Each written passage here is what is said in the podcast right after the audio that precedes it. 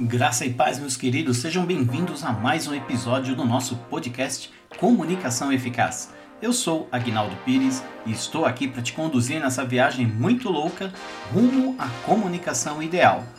E hoje eu quero falar algo relacionado ao nosso último podcast, onde eu tentei colocar alguns termos que nós devemos evitar ou usar com cuidados, né? até mesmo porque podem ser interpretados como termos preconceituosos e pode gerar algum tipo de transtorno. Mas nas minhas pesquisas eu encontrei outros vários termos em diversas áreas que causam algum tipo de transtorno. Por exemplo, você já ouviu falar sobre capacitismo? Pois é, para mim é algo novo e eu vou aqui é, compartilhar isso com vocês, tá? Capacitismo, na verdade, é um tipo de discriminação é, feito em relação às pessoas com algum tipo de deficiência ou neurodivergência, né? Os PCDs, né, que são pessoas com né, algum tipo de deficiência, e os NDs, que são os neurodivergentes, sofrem isso dia após dia, principalmente nos ambientes de trabalho. E como acontece isso na prática? Com preconceito, ou seja, a palavra preconceito vem de pré-conceito, um conceito pré-determinado sem base alguma. Então, assim, o capacitismo é relativamente alguém determinar por aparência ou por achismos de que alguém com certa deficiência não tem capacidade para fazer um determinado trabalho ou para ser até mesmo empregado admitido em determinada área ou empresa. E isso é um, um algo que causa até mesmo processos, né?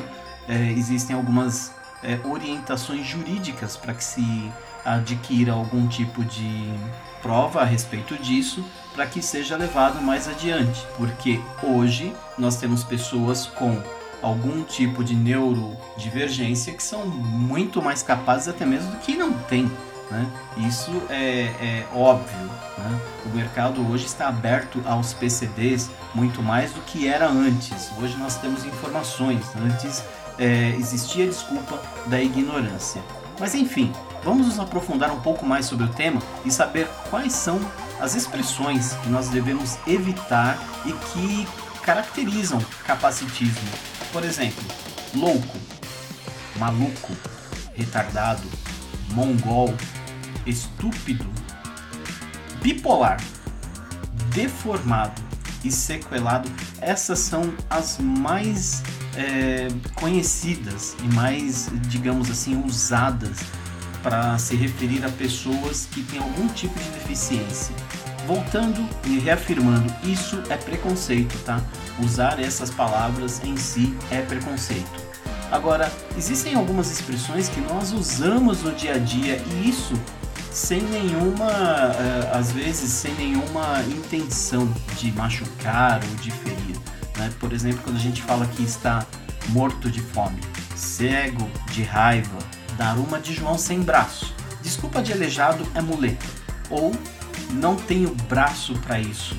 É terrível. Porque você está fazendo uma referência a quem tem um tipo de deficiência e isso não é legal. São expressões que você deve evitar no seu dia a dia. Agora, você tem uma atitude capacitista ou você nunca parou para pensar sobre isso? Pois é, vou te dar alguns exemplos aqui.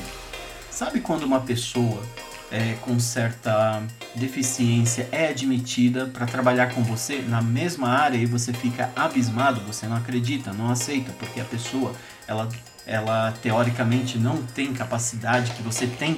Pois é, isso é uma atitude capacitista. Ou quando você ouve falar que o autista terminou o doutorado e, e fica abismado da mesma forma. Isso também é uma atitude capacitista. Ou até mesmo quando você oferece ajuda para algum PCD que não te pediu ajuda. Isso é capacitismo.